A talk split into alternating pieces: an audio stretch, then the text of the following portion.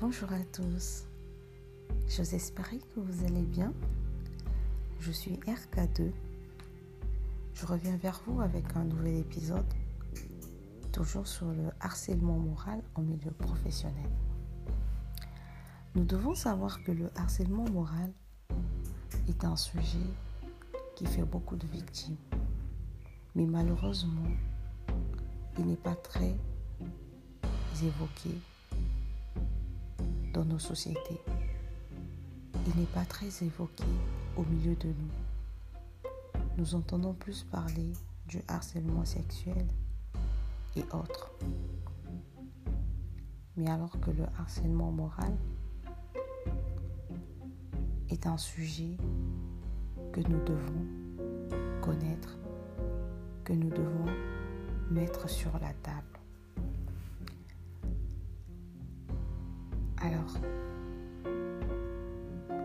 Se demander, mais c'est quoi exactement le harcèlement moral?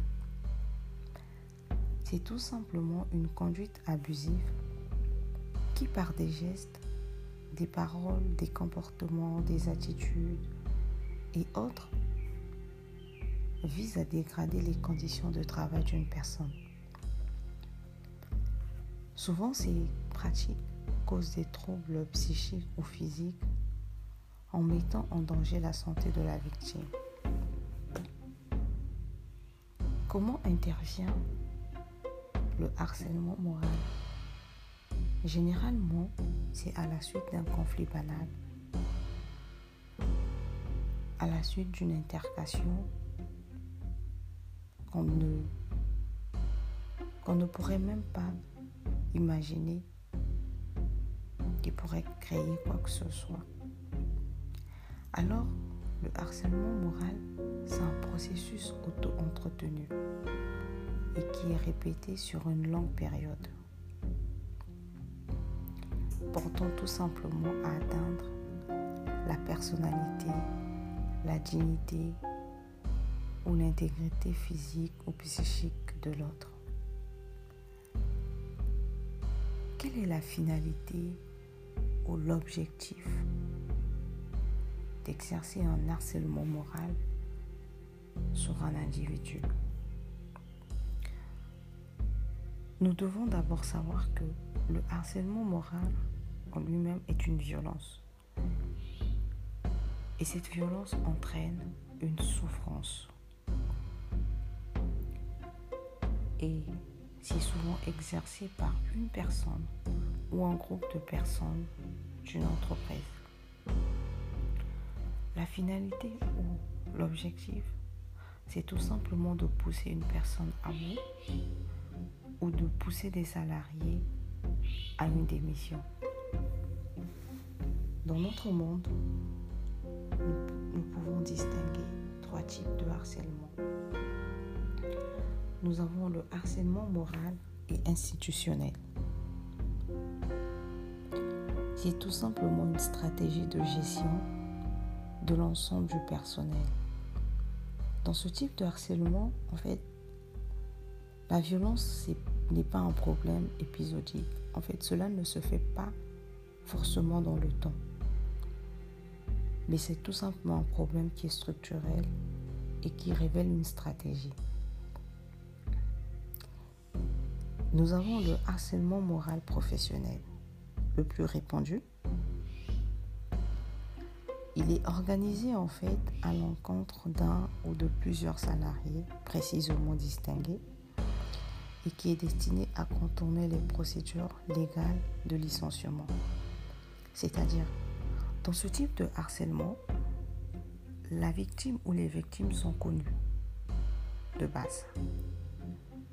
Et donc, ce que fait l'entreprise, c'est qu'elle applique des méthodes, des moyens pour pousser ses victimes à bout, pousser ses victimes à une démission.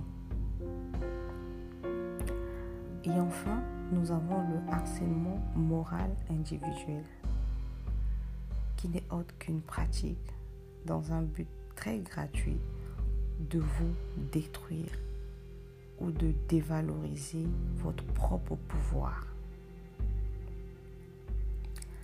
Alors, comment reconnaître un harcèlement? Je vais vous donner quelques exemples de, harcèlement. Comme je l'ai dit au début, en fait, ça se manifeste par des paroles, des gestes. Et donc, généralement, c'est basé sur une manipulation. Et cette manipulation, c'est quoi? C'est de fois vous empêcher de vous exprimer ou de vous exprimer normalement. Souvent, ce sont des critiques systématiques et indûment de votre travail. Parfois, vous recevez des consignes sur un quelconque travail, mais à la fin, ce sont des reproches qui viennent sur vous parce que la personne estime que vous n'avez pas bien fait le boulot ou autre. Deux fois, c'est votre présence qui est ignorée ou le refus de vous parler directement. On passe par quelqu'un d'autre pour vous parler. Deux fois, vous êtes dénigré dans, dans l'environnement de travail. Parfois, c'est des injures, des menaces, des médisances, des calomnies. Ou alors vous êtes traité d'instable, d'incompétent, de minable. Dans certains cas, on peut demander à, à vos collègues de ne pas vous parler, ou vous êtes déconsidéré, discrédité auprès de vos supérieurs hiérarchiques.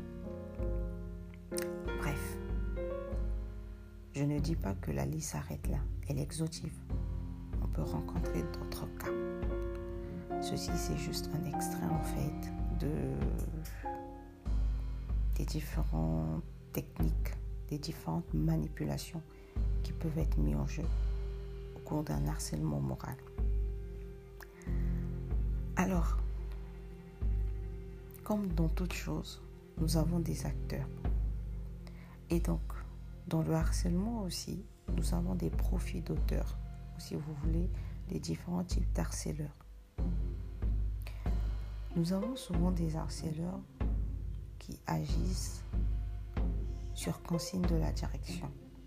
C'est-à-dire, c'est des gens dans le langage vulgaire, on, on, dira des bénis oui oui. Quand la direction dit I, bah c'est I. O, c'est O. Ces personnes en fait ne réfléchissent pas par eux-mêmes. Ils sont envoyés, elles sont envoyées pardon, par la direction. Si la direction leur demande de virer une personne, elles le font. Si la direction leur demande de de filer une personne et le font. C'est ce qu'on appelle des harceleurs qui agissent suivant des consignes de l'entreprise. Ensuite, nous avons le harceleur pervers. et bien ouais. Comme vous pouvez le constater, déjà, euh, cette personnalité est très problématique. Donc, Généralement, le harceleur pervers souffre d'un complexe d'infériorité. Et ce dernier, qu'est-ce qu'il fait? Il manifeste cela par des comportements propres Des injures, des violences, des humiliations, des dévalorisations. Parce qu'en réalité, il veut combler ce complexe qu'il a. D'un autre côté, nous avons le harceleur sympa, mais juste en apparence. Il aime rigoler, mais pourtant conscient de ses actes, il placera toujours le rire au centre. Mais dans le fond, il est celui qui pose des actes, qui fait souffrir sa victime et prend cette souffrance comme un, jeu en fait, si vous voulez. Et nous avons le harceleur carriériste. lui, imbu de sa personne, avec des projets plein la tête, il est prêt à tout pour atteindre ses objectifs. C'est le type de personne qui est prêt à aller tout le temps se plaindre chez la hiérarchie.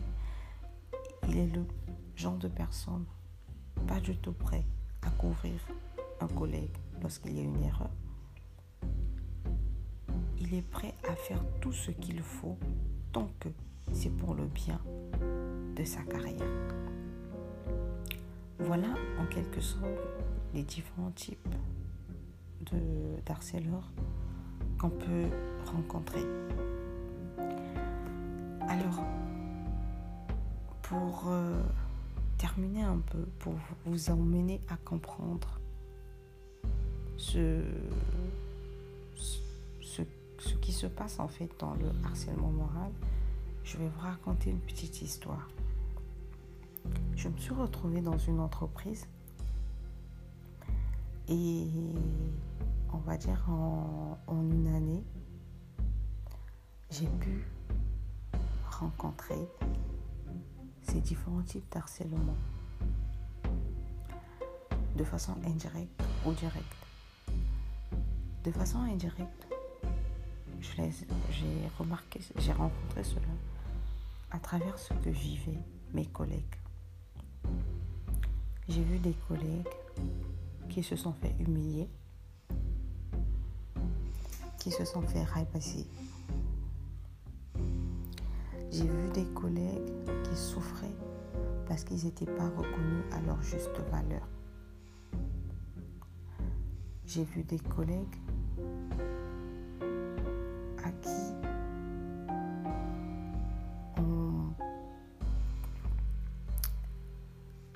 collègues qui on, on exerçait une pression tellement énorme pour que, pour que ces personnes en fait puissent craquer. Mais ce qui est dommage, le, le c'est que je n'avais jamais compris, je n'avais jamais su que c'était du harcèlement moral.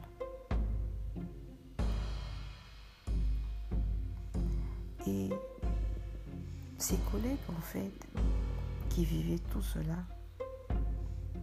au final, ayant eu un caractère assez fort, se sont fait licencier. Malheureusement, n'ayant pas démissionné, mais la finalité de ses collègues a été le licenciement. Mais pendant cette période, on pouvait voir comment ces personnes sont passées partout. Des injures, des incompétences, des, des raisons qui n'en valaient pas la peine. Jusqu'à ce que moi-même je me retrouve dans ce bateau. Parce que j'ai eu la malchance en fait de côtoyer des personnes que je dirais euh, qui n'étaient pas appréciées par ma hiérarchie. Le, le simple fait que j'ai eu à créer une relation avec ces personnes, ça a engendré un conflit. Mais dont je n'avais pas connaissance, que j'ignorais en fait. Et au fur et à mesure que le temps passait, cette relation, en fait, elle prenait de l'ampleur, tout comme ce conflit avec ma hiérarchie qui prenait de l'ampleur. J'ai commencé à voir mon travail se dévaloriser. J'ai commencé à avoir des critiques qui, à un moment donné, on se pose la question, est-ce que ça en vaut la peine? J'ai commencé à avoir des remarques qui atteignaient ma personne. Et croyez-moi, c'est dur pendant un moment. je souffrais. Chaque soir, quand je rentrais chez moi, j'avais des violents maux de tête. Parce qu'en réalité, sans me rendre compte, cette tristesse, ce mécontentement de ne pas me sentir appréciée à ma juste valeur empiétait sur mon moral. Et je ne me rendais pas compte. Et chaque jour, je ne me levais plus avec cet engouement d'aller travailler. Le bureau devenait pour moi un calvaire. Le bureau devenait pour moi un endroit obscur parce que je ne retrouvais plus cette joie, cette gaieté, ce bonheur d'aller travailler. Limite, j'avais juste envie de rester chez moi. Mais je me disais, je dois y aller.